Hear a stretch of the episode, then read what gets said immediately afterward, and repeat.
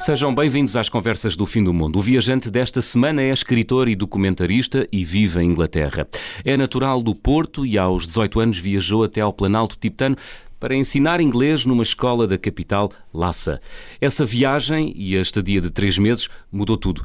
Seguiram-se depois muitas viagens, incluindo uma volta ao mundo realizada durante um ano, onde o nosso viajante percorreu parte da América do Sul, Ásia e Médio Oriente e onde foi convidado para assistir a três casamentos. Quanto do que viveu incluiu no romance Desaparecida que acaba de editar. Ricardo Lemos, bem-vindo às Conversas do Fim do Mundo. Obrigado.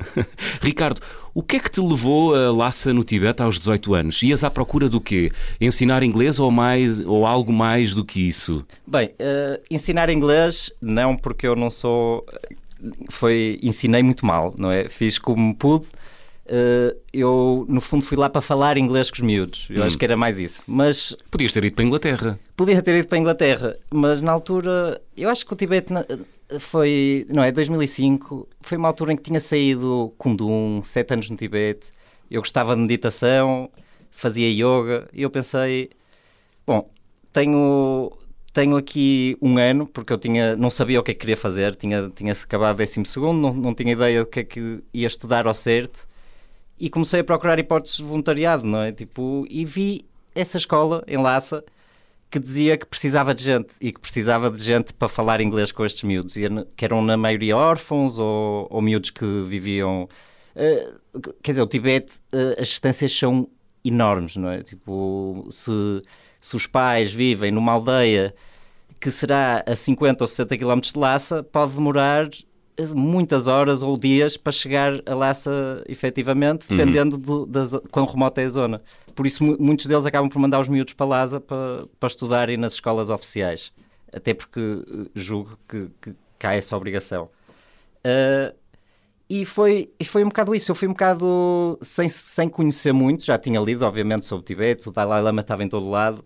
Era, era não era propriamente um desconhecido no sentido de não fazer ideia o que é que estava, o que é que estava lá. Uhum. Eu tinha uma ideia, mas era uma ideia fantasiada, não é? E filtrada pela por, to, por Hollywood e filtrada pelos nossos meios de comunicação social. E, é, e, é, e o Tibete, Lhasa, é como, é, como, é como retrata Hollywood? É sim, o Potala, o palácio que vivemos nas fotografias, é. E é absolutamente fantástico. Aquilo nós estamos a chegar do aeroporto, neste caso eu fui no inverno, aquilo no inverno parece o, Saara quase, é um deserto da, da, de alta altitude, não é? Uma planície imensa, uhum. as montanhas a todo redor que quase que parecem uma muralha à volta do país e a, e a planície prolonga-se assim por quilómetros e quilómetros e quilómetros. Então começamos a ver o palácio muito cedo. Mal sai do aeroporto, começas, começas a ver um pontinho vermelho ao fundo que vai crescendo, crescendo, crescendo, até que se torna, aquilo é uma fortaleza no, no topo do, do,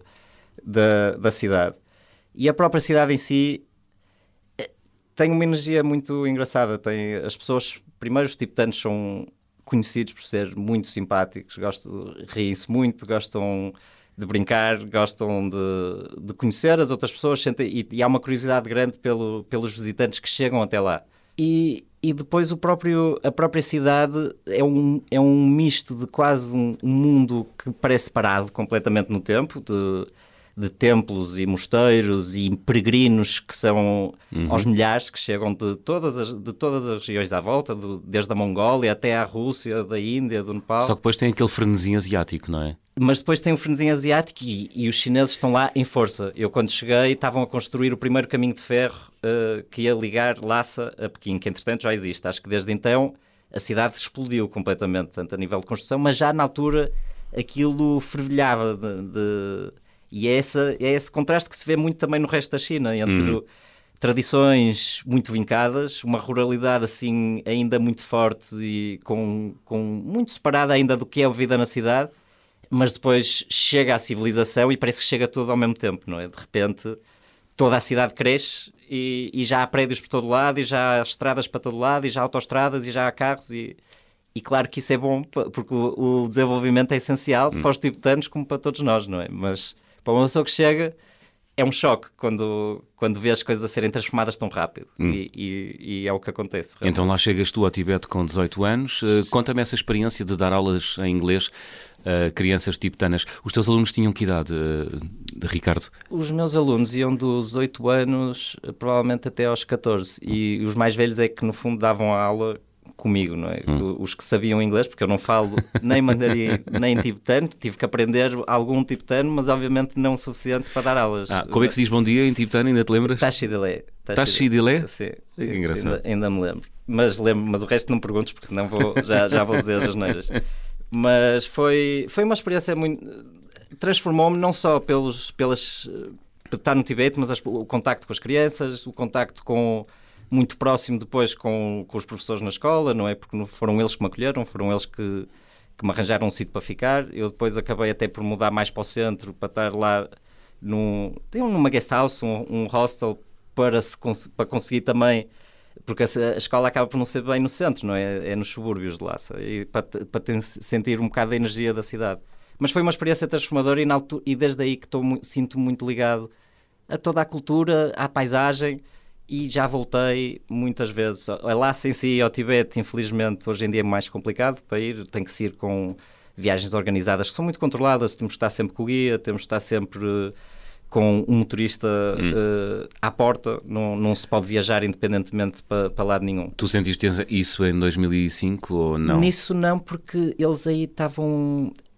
Por lei era, era preciso mas na prática eu queria... Por lei era preciso... Por lei era necessário ter um guia. Não, não, o guia não era essencial, mas era, era necessário usar um motorista se ia para algum lado, que é hum. para estar sempre connosco. Mas na realidade o que isso... O que se traduzia era que as pessoas juntavam-se, toda a gente que, que não fosse chinesa ou tibetana, ou, no fundo a maioria ocidentais, que chegavam até lá, tinham que se juntar num grupo falso que se alugava um jeep para ir de A a B, mas depois chegávamos a B e íamos à nossa vida. Hoje em dia não, tem que, ser, hum. tem que estar sempre acompanhado. Houve muitos protestos em 2008, no, com muitas imolações e, e desde aí o clima mudou um bocado. Hum. Ao mesmo tempo, acho que evoluiu muito o, o, turismo chinês, desde que lá está, como abriu o caminho de ferro, as pessoas começaram a vir e, e há essa. Há, há um aumento grande de turismo, eu acho, em relação a quando eu estive lá mas mais controlado e um bocado mais organizado okay. e dentro. Mas é, um, mas é uma zona fantástica e, e, é como eu estava a dizer, já tive depois a oportunidade de visitar as zonas tibetanas no Nepal, na, na Índia, uh, já tive no Botão, no próprio China, uh, uma grande parte do Tibete, ou da zona, digamos, eh, culturalmente tibetana, uh, foi anexada completamente a uma província, que é a província do Sichuan Ocidental. Toda essa província é maioritariamente tibetana, mas por ser na China, acaba por ter mais liberdade do que o próprio Tibete, não é? Porque não entra com o mesmo. não é região. Não é território anexado. Não é território não é? anexado, então eles vivem eh, mais à vontade, não há tanto controle como há no Tibete, onde, como, como há tradicionalmente mais tensões, é um bocadinho mais vigiado, hum. digamos. Essa viagem foi a viagem que mudou a tua vida? Uh, sim, mudou no sentido em que eu até aí nunca. Eu já tinha viajado no, como tinha ido de férias, tinha ido de vários sítios, ah. tinha andado por cidades, tinha viajado na Europa, mas nunca tinha tido essa experiência de ir para um sítio assim sozinho, com uma mochila e ok, agora vou, vou conhecer, vou hum. estar com estas pessoas, vou, vou fazer uma viagem um bocadinho mais independente e sem grandes planos de como é que isso se, se vai, se vai desenvolver. Não é? e, e aos 18 anos, eh, Ricardo, há maturidade para, para fazer uma viagem do Porto até ao Tibete ah, e ficar lá três meses? Sim, há, há maturidade, não sei, não sei se, se, quer dizer, eu pelo menos falo pessoalmente, para mim foi difícil no início porque uma pessoa eu dei por mim, de repente, primeiro em Pequim, a tentar navegar a burocracia que envolve uh, arranjar um visto que na altura de viagem, porque eu até, até na altura se podia marcar uh, viagens turísticas fantasma, que uhum. nós íamos a uma agência e dizíamos, ah, vou para o Tibete em grupo, uh, mas na realidade eles só passavam um papel e as pessoas iam sozinhas. Eu, como ia mesmo para ficar, não podia fazer isso, tinha que ter uh, autorização oficial. E navegar a burocracia na altura chinesa, de 18 anos, eu não fazia ideia como é que era andar ali de, edifício em edifício, de gabinete em gabinete, a tentar arranjar carimbos e papéis e não sei o quê. Depois chegar ao Tibete, no inverno, um frio, muito, muito frio à noite, e a altitude afeta também. Tudo, tudo foi um choque. E o próprio Tibete foi um choque. Tudo, tudo acaba por chocar no início, Não porque ser uma coisa chocante, mas só porque a experiência está muito fora do que, do que Claro. seria a experiência que eu tinha tido até aí. Mas sobreviveste, isso é que é importante. Sim, não só sobrevivi, como, como dei muito bem e foi ótima a experiência. Ainda bem. Olha, depois eh, continuaste a viajar, já disseste, eh, foste visitar eh, várias regiões tibetanas ali ao lado e em 2010 inicias uma volta ao mundo. Ahm, porquê uma volta ao mundo? Eu acho que ah, no nosso imaginário há essa ideia de que de fazer a volta ao mundo. Eu se calhar hoje em dia não teria feito necessariamente a volta ao mundo, mas havia que, ah, não é, a volta ao mundo em 80 dias do Júlio Verne ou a, Mas a tua foi maior, foi um ano. a minha foi de um ano e, e não foi de balão, não tive, não tive essa, essa, essa felicidade. Mas, mas tô- eu acho que era um bocado porque parecia uma coisa, ok, eh, isto dá para fazer, porque na altura, e julgo que poderá existir ainda, eh, havia uns bilhetes que se podia arranjar com aquelas alianças de companhias aéreas, que era um bilhete único de volta ao mundo, com única restrição, era a direção que tínhamos que escolher, ok, eu vou para o Ocidente ou vou para o Oriente. E Eu tu, na altura, escolheste? Na altura fui para o Ocidente, porque comecei com a América do Sul. E depois ia, acho que foi seis ou sete voos em que ia apanhando, fazia maioritariamente a Hum. minha vida por terra e a minha viagem por terra, mas em certos sítios apanhava um avião para mudar de continente, normalmente. Muito bem, então va- va- vamos ao trajeto. Saíste de Portugal Saí e de foste para. Portugal, fui para o Equador, na altura. Comecei em Quito eh, e comecei por aí a descer, eh, não é, do, do Equador para o Peru, do Peru para a Bolívia, eh, Paraguai, Brasil, Uruguai. Isto aqui parece que, que andei em muitos sítios. Na realidade, eu, eu, eu quando viajo, eu, eu gosto de ficar num sítio mais tempo para tentar... eh, para perceber também um bocado mais do sítio, não é? Porque eu não ando ali também, uma pessoa num ano não tem um ano para visitar eh, eh, templos e igrejas e, e atrações turísticas, não é? Uma pessoa está ali um bocado a viver noutro sítio e É cria, pa- Era para estar, não é? é para estar, é criar o e, seu não, e não espaço. para passar e ou visitar. Exatamente. Então a passagem é quase só mesmo passagem. E muitos destes países, o Paraguai eu atravessei. Aquilo deve ter sido das viagens mais surreais que fiz, porque o Paraguai, Então. na altura, a Bolívia tem muitos problemas com narcotráfico. O Brasil é um grande cliente do narcotráfico e também um, um ponto de passagem. E o Paraguai está ali no meio. E então aquilo eu nunca fui parado pela polícia tantas vezes. A viagem era de, de- de autocarro, saí de julgo, eh, Santa Teresa, na Bolívia, e foi 30 e tal horas no, no autocarro a atravessar o Paraguai a- até, até Foz do Iguaçu. Hum, e acho, acho que nesse trajeto, desde o momento que entrei no Paraguai até o momento que saí em Cidade del Este, que a própria Cidade del Este é assim, uma, uma cidade fronteiriça onde se vende tudo, desde drogas a armas a, a eletrónica. Eh, Eu acho que nessa, nesse trajeto fui parado fácil 20 vezes. A polícia a cada hora parava o autocarro, saía toda a gente, tirar as malas, todas as malas revistadas. Ui. Eh, Então, eh, mas foi, lá está, eu não conheço o Paraguai, eu conheço os polícias do Paraguai e conheço Cidade del Este e acaba por ser assim também para muitos destes sítios em que acabo por ficar só em algum sítio, neste, mesmo no país. Isso deve ser assustador ou não? É assustador, As, as mas... primeiras, os primeiros dois Eu- eu, checkpoints. não tinha, eu não tinha nada, por isso não estava preocupado. Ok. Tinha medo que alguém metesse alguma coisa, não é? Uma Exato. pessoa depois começa a fazer assim o filme na cabeça. Hum. Mas, mas não, foi super seguro e, e, apesar de tudo, os polícias eram muito simpáticos, se, se tiverem a ouvir. Uma- Ojalá, Ojalá.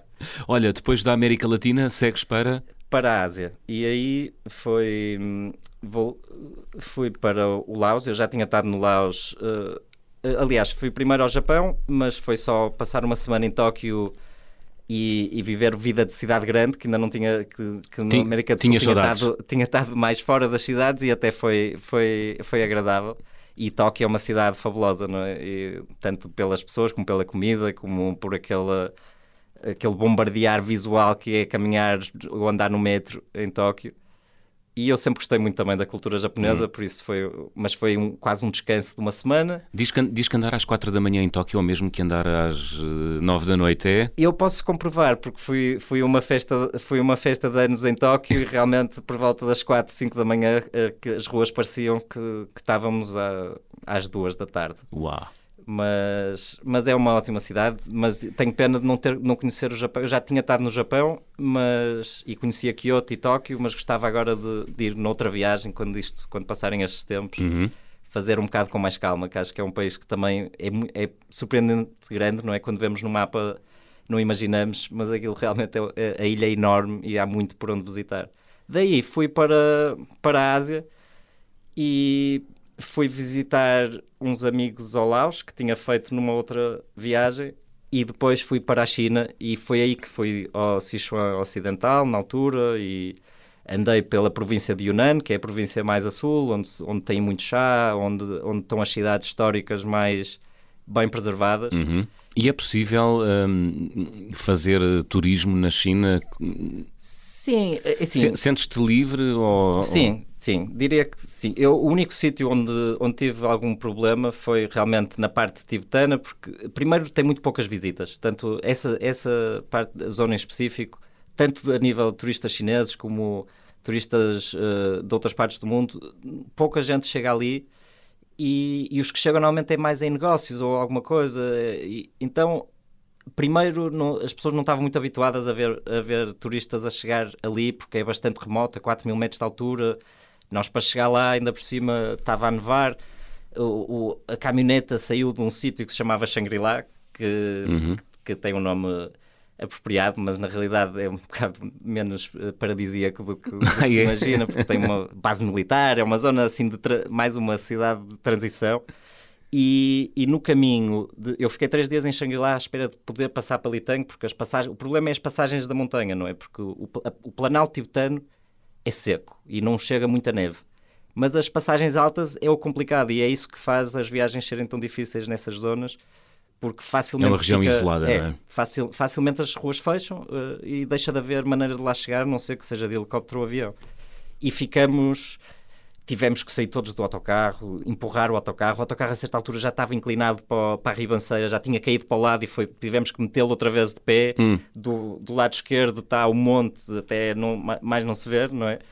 E quando chegamos, ali tem já estava, eu estava já, ok, sobrevivemos a isto, foi incrível, mas mal cheguei a um sítio que arranjamos um sítio para ficar, estava, estava lá a polícia à espera, porque num, lá está, foi, tinha, tinha havido alguns, algumas manifestações, tinha, estava a tensão no Tibete e eles começam a apertar nessas zonas, então veio a polícia informar-me de que vinha aí uma tempestade eu já tinha passado pela tempestade, ah. por isso eu disse: Ah, pois eu por acaso acabei de passar pela tempestade, mas vou ficar só uns dias e eles depois ainda voltaram umas vezes, mas. Hum. Já agora, como é que se comunica com a polícia na China? Deduzo que eles não falam inglês e tu eh, também não falas mandarino, não é? Não, eu na China, uh, em certos sítios há pessoas a falar inglês que são que podem ajudar e foi isso e foi assim que, que resolvi a hum. questão nessa situação, que era foi usar a pessoa com, onde nós estávamos a ficar que, que ajudou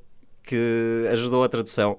Mas na China eu acho que tem que se aprender uns básicos sempre, e eu isso tornei um bocado regra, especialmente em sítios onde há menos turistas, que é aprender Olá, como estás, como te chamas, quanto custa, os números de 1 a 100 de preferência para não nos sermos enganados, e de 1000 até, para não sermos enganados nos preços e podermos andar mais ou menos confiantes de que, tam, de que, tam, de que estamos a, a, pagar o preço certo. Hum.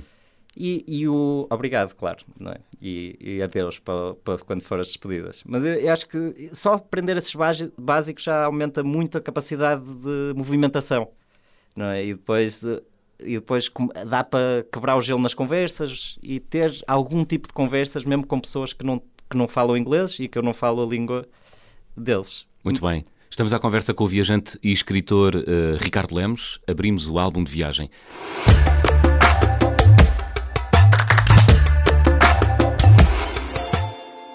Ricardo, qual é o objeto que guardas na tua casa como se fosse uma espécie de troféu das tuas viagens?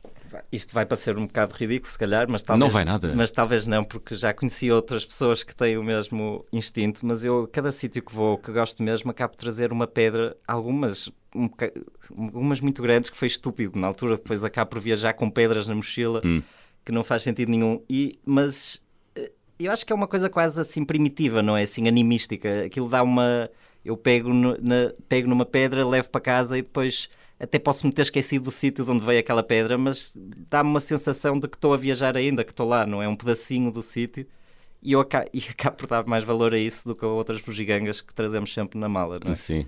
E com, Portanto, e... tens lá em casa uma prateleira com pedras. Tenho, tenho, várias, estão Mas... espalhadas. Tipo, a minha mulher, entretanto, já aderiu também a, a, a, a, este vício, então elas têm vindo a crescer e juntam-se conchas também. Está a começar a ficar, se calhar, um bocado descontrolado. Tem que se arranjar uma maneira. Mas na volta ao mundo trouxeste pedras de todos os países? Trouxe pedras e a maior pedra que eu peguei, infelizmente, foi logo nas primeiras duas semanas que estava que estava num, numa floresta incrível na base dos Andes e achei que aquilo era mesmo bonito e peguei numa pedra e era uma pedra enorme e aquilo andou comigo na mochila durante um ano e foi a maior... A sério? Aí andaste, andaste a carregar a pedra durante pedra. um ano? Não, não, era uma pedra de um quilo, mas eh, aumenta, não é? todas as gramas são importantes quando a mochila vem, é pequenina e, e estamos limitados. Também costumo trazer um livro, só de, de, costumo, costumo gostar de comprar um livro ou ler um livro de um autor local para onde vou, ler um bocado de história sobre os locais para onde vou, também para ter um bocado do contexto, tanto a nível histórico, mas também a nível pessoal, que acho hum. que a ficção é uma boa maneira de conhecer um sítio, ou pelo menos conhecer a preocupação das pessoas desse sítio. Muito bem. Estamos à conversa com o escritor e documentarista Ricardo Lemos. Regressamos já a seguir a uma curta pausa. Até já.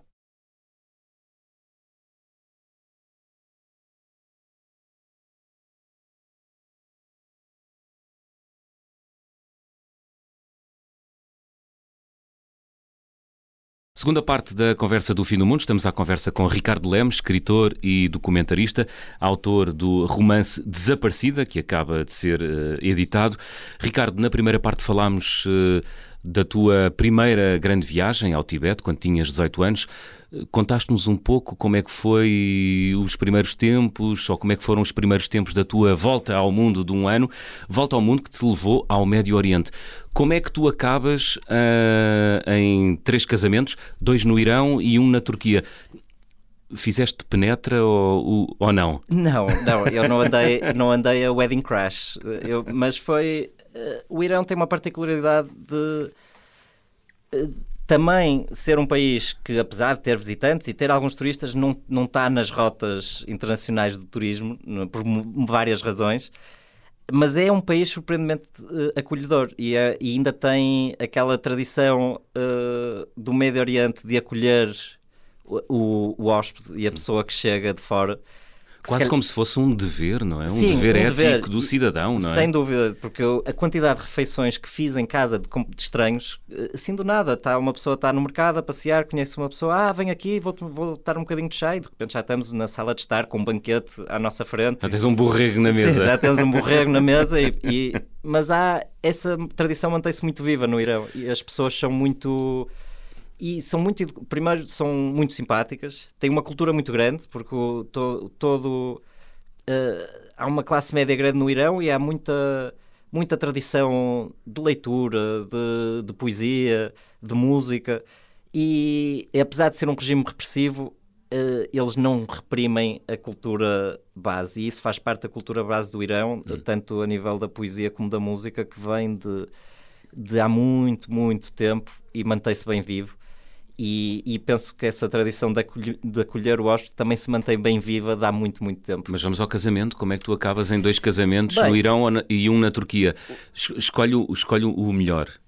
Eu acho a melhor história. Há duas experiências. Eu acho que o primeiro casamento uh, surge um bocado disso. Eu estava de repente já na, na casa de alguém.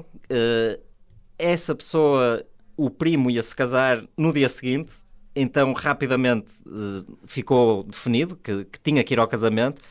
O casamento esse era uma família mais tradicional, por isso foi um bocado estranho no sentido de ser um casamento segregado. Uh, e havia alguma interação entre os sexos, mas uh, a festa fazia-se cada, cada sexo no seu canto. Ah, eles com, com eles, músicas, elas com elas. Elas com elas, de vez em quando encontrava-se tudo lá fora, depois voltavam para a salinha para dançar em conjunto e era dançar.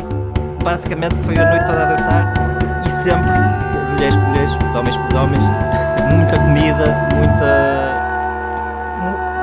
muita alegria, mas também eh, é isso, foi uma sensação estranha porque não, para nós é completamente é, essa ideia de segregar os sexos, especialmente numa festa que estamos a celebrar a união dos sexos. Exatamente. É, é um bocado estranho, não é? Hum. Uh, na Turquia já foi um casamento mais a, assim, uma produção mais hollywoodesca, já era assim aquela, aquela já havia cantores, karaoke, tipo os espetáculos de luzes, era assim um casamento um bocado mais com, com um orçamento maior. Mas foi interessante também, foi exatamente no mesmo esquema. Foi, estava na zona do Kurdistão, que também vê poucos turistas, também é mais acolhedora tradicionalmente, exatamente porque eu acho que o turismo acaba por acabar com isso só porque já é muita gente. Não dá para acolher meio mundo, não é? Dá para acolher algumas pessoas que chegam aqui e que não é assim tão comum. Se, e acho que essas coisas se perdem mais por causa disso, não porque as pessoas mudem, uhum. porque as pessoas continuam a ter essa tradição, mas não dá para acolher todos os turistas. E quando se vai a sítios que têm menos turistas, ainda sentimos essa, eh, eh, esse tipo de tratamento que Portanto, tenho esse... a certeza que também aconteceria aqui em Portugal, não é? Que nós também somos muito árabes nesse aspecto, também temos o, é o gosto de acolher, também temos o gosto de comer, temos o gosto de festejar em conjunto e tenho a certeza que se não tivéssemos tantos turistas, provavelmente também seríamos tão acolhedores. Personalizamos o serviço. É? Exatamente. Personaliza... Agora personalizamos o serviço, cobramos o nosso, o nosso preço. Mas sim. E uma coisa que eu queria mencionar, Diz. que eu acho que passamos à frente, mas eu acho que era interessante voltar, se, se me deixares, é tipo em relação ao Tibete específico, eu acabei. A experiência tornou-se um, tão, tão marcante na altura que eu acabei por, eh, por usar várias dessas lembranças na escrita do próprio romance. Era aí que eu ia agora. Pronto, então estava a ler o teu pensamento. Ent... Lembrei-me agora que. Então deixa-me deixa fazer a pergunta. Faz a pergunta. Quando, o, o, que reflexo tem uh, as tuas viagens, ou que reflexo têm as tuas viagens no livro que acabas de editar agora, o Desaparecida? Então, Desaparecida é um romance sobre. é uma aldeia imaginária e é feito de, de histórias. O romance é um romance sobre histórias, as histórias desde a pessoa. De, desde os personagens principais que os têm, mas também de todas, de várias pessoas com quem interagem, eh, antepassados, eh, familiares, conhecidos, e dá-me uma flexibilidade cronológica muito grande, porque eu posso estar a escrever sobre o Bartolomeu, que é um, do, que é um, que é um, um dos personagens que vive uh, na época quinhentista, no fim da época quinhentista e está na altura da expansão portuguesa. Como posso escrever sobre o seu descendente que vive hoje em dia e que, e que se lembra das histórias que ele, que ele contou? Hum. E o Bartolomeu é um foi um exercício engraçado porque tive a ler muitos relatos de viagem. Nós temos uma literatura de viagem muito vasta e muito pouco conhecida dessas altura, dessa época quinhentista, seiscentista, e muito interessante porque não é sobre os gamas e os albuquerques e, o, e os reis, é sobre pessoas que saíram das suas terras e foram para para o outro lado do mundo, numa altura em que aquela, construir naus e atravessar os oceanos era tão difícil como ir agora, como o Jeff Bezos ir ao espaço, ou como irmos à Lua, ou como irmos a Marte. Uhum e tem histórias verdadeiramente fantásticas. Nós, os portugueses foram os primeiros, pelo menos que, uh, que há registro, a chegar ao Tibete e ao Botão. O, e, e, usei a história de um, de um, desses padres, que é o padre jesuíta, o Estevão Cacela, que incluiu no romance e, e introduzi o meu personagem na viagem dele, digamos. E é uma viagem muito engraçada, porque eles estavam completamente enganados. Eles achavam que o Tibete era um reino cristão perdido. Hum. Iam à eles, eles lá, os, os viajantes do século XVI. Os nossos portugueses viajantes do século XVI estavam convencidos de que aquilo era um reino cristão, subiram por ali acima e cada vez estavam mais convencidos porque viam monges, viam rituais que lhes pareciam. Pronto, podia, havia ali semelhanças. Eles, na cabeça deles, eles tinham aprendido na altura de Cristo e tinham-se esquecido para a desgraça, ah. para a desgraça deles, porque eles estavam muito preocupados, porque com estes rituais não iam chegar ao paraíso, não é? Então eles andavam à procura desse reino original e eu acabei por incorporar essa, essa, essa viagem porque achei também muito engraçado o, o próprio padre que, que vem do, do Alentejo. Ele cria uma afinidade grande por aquela paisagem e realmente eu consigo ver uma. Estou muito daquela terra porque faz lembrar o seu Alentejo e realmente de uma maneira muito pequena, obviamente, porque enquanto a planície é vastíssima, o nosso Alentejo não tem essa dimensão há uma sensação parecida, que é dos espaços vazios. Acho que hum. encontramos também no mar, na, numa placa de gelo, não é? Tive em Ushuaia também no fim, no, no, na Argentina, que estamos quase ali embaixo, o mais a sul possível, e realmente ver... No fim do mundo, No é? fim do mundo, e, e essa sensação sente-se no mar, sente-se no gelo, sente-se na, na montanha, e é quase um estado meditativo e eu acho que também se sente no Alentejo, diria, porque tem também, tem também um, pelo menos no, na nossa escala de país pequeno, é a nossa zona mais aberta, mais ampla, mais vasta, dá para pensar. Onde os horizontes são Exatamente. infinitos, não é? Exatamente. Olha, uma viagem de volta ao mundo durante um ano, uh, deduzo que seja um processo transformador. Uh, o que é que mudou em ti, Ricardo Lemos, ao fim de tantos meses a viajar uh, por tantos continentes? Eu acho que quando se viaja tanto tempo, o que muda é a sensação do tempo. Uh, o tempo começa a desacelerar um bocadinho, começamos a entrar. Uh, uh, não há tanta. Começamos cada, quanto mais o tempo passa, mais desligado estamos do nosso ritmo que temos no dia a dia, de, no, no, trabalho, no, no que seja. Mas é o que passaste a viver mais devagar? Mais devagar, eu diria que sim, com preocupações mais básicas, que era parece que muito focado no que é que eu vou comer, no que, no que é que onde é que eu vou agora ao fim do dia e depois, ah, se calhar já estou aqui Portanto, há muito tempo. Apurou o teu, o teu hum, instinto de sobrevivência. Sim, e, o meu, e a minha facilidade está parado também. Eu acho que treinei muito bem a, a estar eh, eh, mais eh, parado sem fazer grande coisa. a ir dar um passeio, a conhecer aquela pessoa, a falar com aquela pessoa, vamos conhecendo histórias. Eu acho que viajar, para, pelo menos para mim, é muito histórias, não é? É histórias que nós trazemos, do uhum. que nos aconteceram a nós, mas também histórias que vamos conhecendo das pessoas que vivem lá, das, de outros viajantes. Uhum. E... Olha, e qual é a melhor história que tens para contar da tua viagem de volta ao mundo? Isso é uma coisa muito difícil. Uh, uh, eu acho que nem, não é bem uma história, mas uma, uma memória que eu tenho que eu acho que, que, que marcou bastante. Uh, não pelo que passei, mas pelo que veio a seguir, é de facto esses últimos 3, 4 meses da viagem em que, fiz, em que atravessei o Médio Oriente, começando pelo Irão e depois sempre por terra. Comecei em Shiraz, que é quase no extremo oriental do Irão, e depois atravessar o Irão todo, entrar na Turquia, uh, Síria, Líbano, a Jordânia, Palestina, Israel e acabei no Egito. E essa rota, que na altura foi muito tranquila, pacífica, havia obviamente tensões, havia alguma coisa no ar que as pessoas falavam. Lembro-me especialmente na Síria e na Jordânia das pessoas dizerem que os climas estavam tensos e que parecia que alguma coisa e na própria Palestina também que qualquer coisa estava aí para vir no mundo árabe eles eh, falava-se muito já na altura na internet já começava a ver as redes sociais uh, a espalharem-se em força uhum. naquela região que foi o que depois não é no fundo foi isso que dinamizou a Primavera Árabe que foi um ano depois e, e eu acho que isso marcou-me foi ver foi atravessar uh, aqueles países e aquelas paisagens, conhecer aquelas pessoas que, que, é um, que têm uma cultura muito rica, uma tradição muito antiga uh, e tinham uma vida muito complicada, porque todos estes países tinham regimes mais ou menos repressores, mas eh, relativamente livre, especialmente vendo o que aconteceu depois, porque depois, um ano depois, eu estava a ver as cidades da Síria que tinha passado, Alepo, que é uma cidade fantástica, tipo Damasco, o, o Palmira, eh, cidades antiquíssimas, uh, sítios absolutamente lindos, que eu voltei e disse a toda a gente, vão, vão visitar a Síria, ainda bem que as pessoas não seguiram o meu conselho, porque no ano a seguir estava tudo, estava tudo em guerra e desde aí nunca mais parou, não é? Isso marca-me eu acho que muitas vezes ainda penso nisso só porque essa sensação de uma pessoa passar por um sítio e ter uma experiência tão boa e tão diferente do que poucos meses depois as pessoas que estão lá estão a viver. E tu em 2010 já sentias que havia ali qualquer coisa?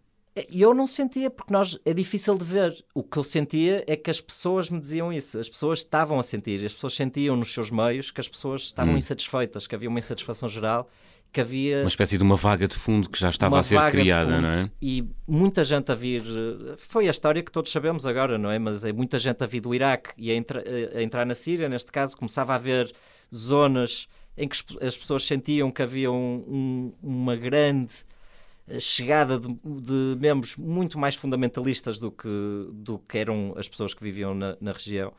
E eu acho que sentia isso. E, e, acima de tudo, uma insatisfação geral, porque foi tudo, não é? A Primavera Árabe foi para todos. Foi para, para as pessoas que estavam insatisfeitas porque não têm emprego, porque não têm condições de progressão na vida, porque não têm liberdade, mas também foi para os que achavam que havia de liberdade a mais e que precisávamos de um regime mais repressor, não é? Então deu para tudo e é triste, ainda hoje, quando vejo as imagens, uh, ainda, ainda, é triste para mim ver, porque... É inconcebível, não é? Como é, é. que... Como é que como é que se destroem países, não é? Sim, assim, é que... em tão pouco tempo. E não custa muito. É uma lição, acho que para todos nós, não é? Tipo, que tem que se valorizar o que temos, mas também estar, estar ciente de que as coisas facilmente mudam. Hum. E às vezes não é preciso muito.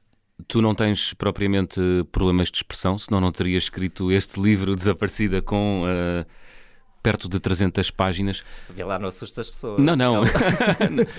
não estava a insinuar nada. Era, era para chegar aqui a esta pergunta que é mais filosófica. Ricardo, porquê é que tu achas que as pessoas viajam? E tu, porquê é que viajas?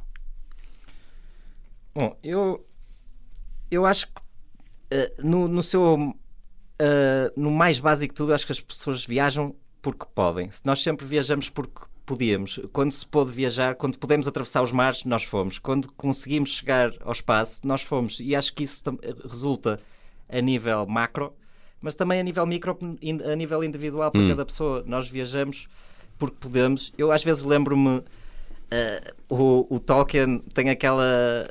Acho que é o Gandalf que diz ao, ao Bilbo: não é? Uh, cuidado com, com, o caminho que, que, que, tomas a sair, a, sair de, a sair de casa, porque nunca sabes onde vai dar.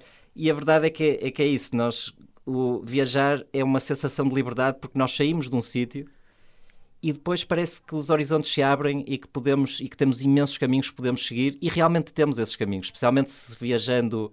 Eu gosto de viajar, às vezes gosto de fazer turismo e gosto de ir para um sítio, descansar e fazer férias, mas também gosto de viajar uh, em que não sei bem, sei, sei, que vou para uma zona, depois lá logo se vê, porque uma pessoa depois começa o caminho e às vezes o caminho inter mais interessante não é aquele que nós lemos ou, ou aquele que pensamos que íamos gostar, mas é o que nós descobrimos quando estamos lá. E gostas da sensação de ser estrangeiro? É assim, eu vivo em Inglaterra há 15 anos, por isso eu já vivo com ser estrangeiro, já faz parte de mim. É, é, acho que gosto e não gosto. Eu não gosto. De, nós, quando viajamos, especialmente eu acho que há, há assim uma certa ideia de pessoas que gostam de. que se consideram viajantes ou turistas, não é? Mas eu acho que na realidade somos todos estrangeiros, por isso somos todos turistas. Mas nunca queremos ser. Eu, quando estou num sítio, gosto de me sentir mais local. Gosto de sentir que vou aos sítios onde os locais vão gosto. Mas no, mas no fundo sabes que se. Mas no fundo sei que sou um turista e que sou um estrangeiro. E que és um estrangeiro. E que é impossível ter esse tipo de ligação e que nem é benéfico, porque nós, eh, nós não somos essas pessoas, nós somos nós, nós estamos ali para conhecer as outras pessoas hum. e não para nos tornarmos nelas, não é? Mas, mas acho que. Até porque seria falso, não é? Seria falso, não, não, não somos nós. Mas ao mesmo tempo, ser estrangeiro tem muitos benefícios. Não é? Uma pessoa vê de fora, vê com mais, se calhar, clareza certas coisas que, que se tornam difíceis de ver quando estamos mais próximos. E, e ao mesmo tempo também valorizamos mais coisas que as pessoas que já vivem com aquilo não valorizam porque faz parte do dia a dia delas, não é? Então, para nós, ser estrangeiro tem os seus benefícios e eu acho que não, é impossível visitar um país e conhecê-lo bem sem ser estrangeiro, no sentido em que se nós formos para lá com a ideia que já sabemos tudo, hum. não vamos descobrir nada. E sendo um estrangeiro, estando lá sem saber e, e, disposto a não saber e disposto a aprender, acho que na realidade saímos de lá com mais do que sairíamos se, se fôssemos com a certeza de que já somos o, o que somos locais ou que sabemos tudo sobre, hum. sobre um sítio. É? Muito bem. Ricardo, estamos quase a chegar ao fim, vamos fazer check-out.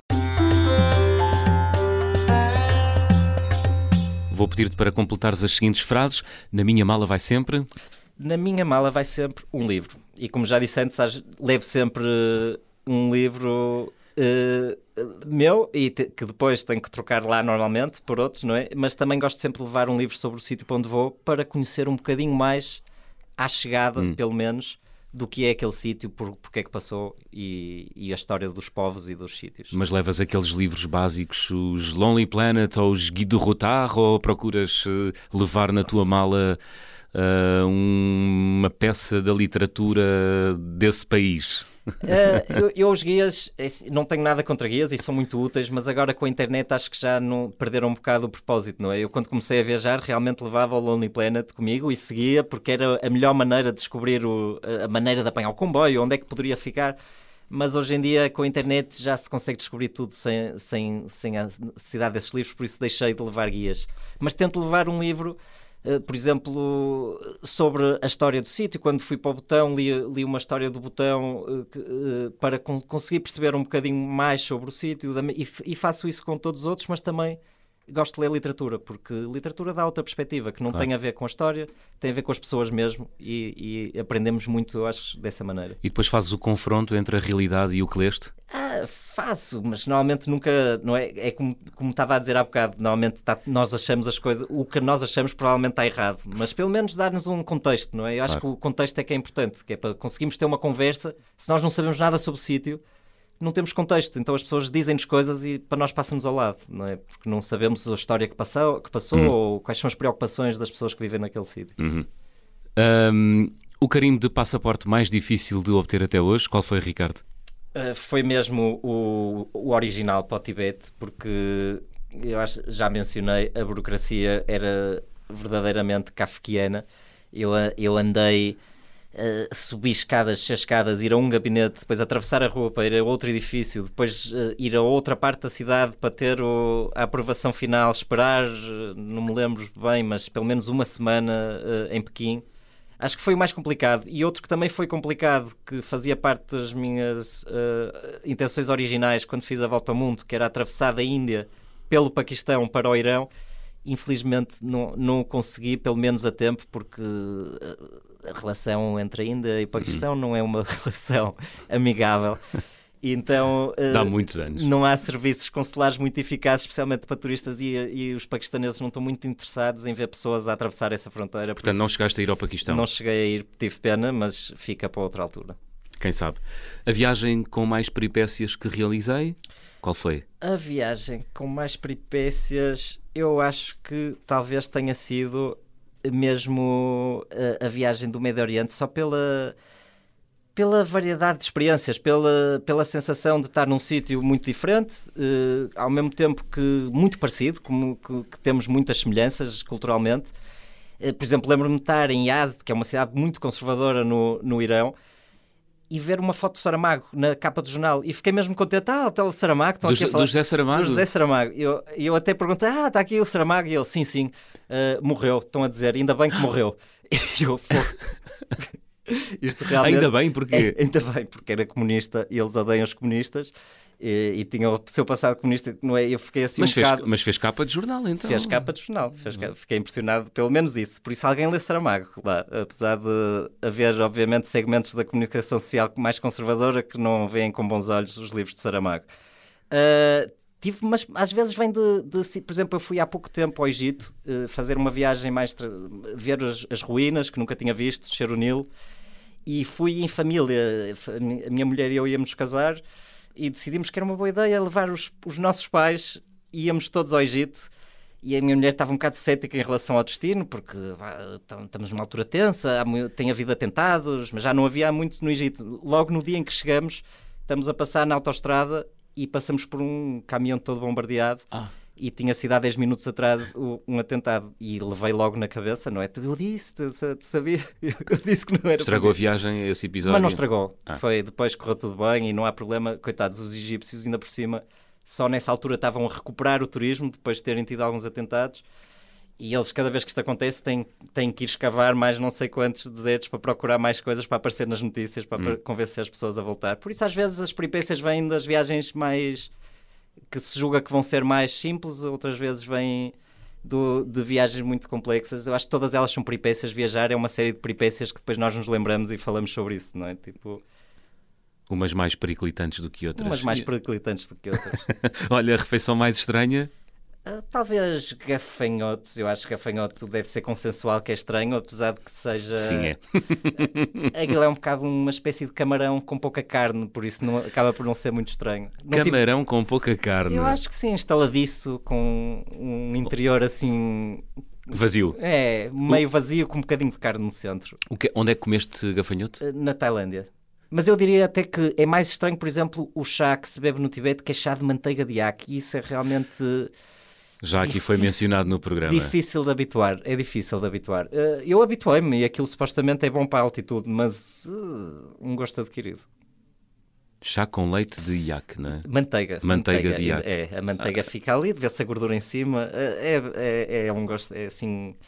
é rico, não é? Assim espesso, mas é, é, é, agradável. Olha, a recordação de viagem mais cara? Mais cara, uh, eu gostei muito de viajar no, no Botão. Uh, é uma, também, mais uma vez, um sítio que tem pouco turismo por escolha, não é? Que eles próprios escolhem restringir o acesso turístico. É um país que se vive bem para a região, as pessoas têm uma qualidade de vida muito alta é também um país que sai caro no sentido em que se paga ao dia, pelo visto, e não é barato. É, são cerca, eu não sei, na altura acho que cerca de 100 dólares por dia que estamos a pagar só para estar lá, fora todos os custos associados. Mas é uma experiência que vale a pena e recomendo-se a quem tiver a oportunidade de ir, porque é um país fantástico e tem, está muito é, a natureza é belíssima, a, a, os edifícios e a arquitetura é incrível, as pessoas são muito simpáticas, comida é boa, tem tudo, tem poucos turistas, para quem gosta desses sítios vale a pena e, e recomendo e vale a pena a despesa. E mede a sua riqueza pelo índice de felicidade, Exatamente. não é? Exatamente. Isso nota-se lá no botão, ou é... Ou é, ou é... é sim, eu são, apanhei os dois lados. Balelas para consumo interno? Eu acho que sim, que eu acho que, que, sim, no sentido em que há um, um, esforço do governo em quantificar coisas que muitas vezes nós não quantificamos, seja o acesso a espaços verdes, uma, manter a biodiversidade. Uh, toda a gente tem, por exemplo, direito a uma casa, mas pode ser no meio de nada. Por, por, isso há esse direito garantido. Mas é uma casa. Mas é uma casa. Agora, pode demorar muito tempo a lá chegar, mas é garantido. E as pessoas vivem felizes. Eu acho que o mais infeliz que as pessoas têm eh, é porque há, e em todo o mundo há infelicidade, não é? Eh, eu acho que é mais, se calhar, pela mesma razão que eles mantêm eh, a cultura bastante preservada, por ser tão fechado, acho que também pode criar problemas e há gente que, que, que se ressente disso e que quer sair porque quer ver o mundo, não é? Hum. nós todos queremos ver o mundo, no fundo, e se, e se o mundo e se restringe o acesso do mundo ao sítio onde vivemos, hum. as pessoas querem sair para ver o que é que se passa lá fora. Claro. Olha, estamos a chegar ao fim do nosso check-out. Gostavas de viajar com?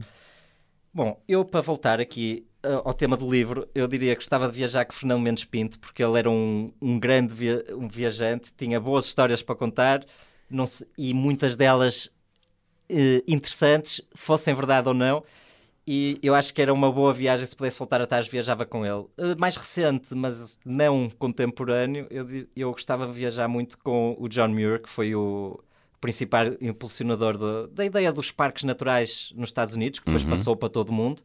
Uh, eles, o Teddy Roosevelt, que foi o primeiro a criar os parques, chegou a, a ter o privilégio de viajar com o John Muir, porque ele era o, o poeta dos parques naturais, ele escrevia poesia, mas principalmente relatos que, que descreviam aqueles espaços quase de uma maneira religiosa, não é? Como, quase como igrejas a céu aberto, criadas pela natureza, e eu gostava de ter essa experiência que o Teddy Roosevelt teve e caminhar no Yosemite com o John Muir. Muito bem. Ricardo, estamos a chegar ao fim. Que música trouxeste para fechar o programa desta semana?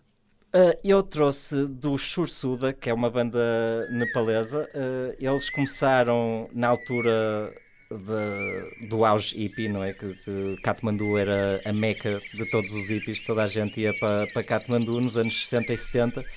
Eles aprenderam a tocar com aqueles malucos ocidentais que de repente apareceram ali no meio de Katmandu.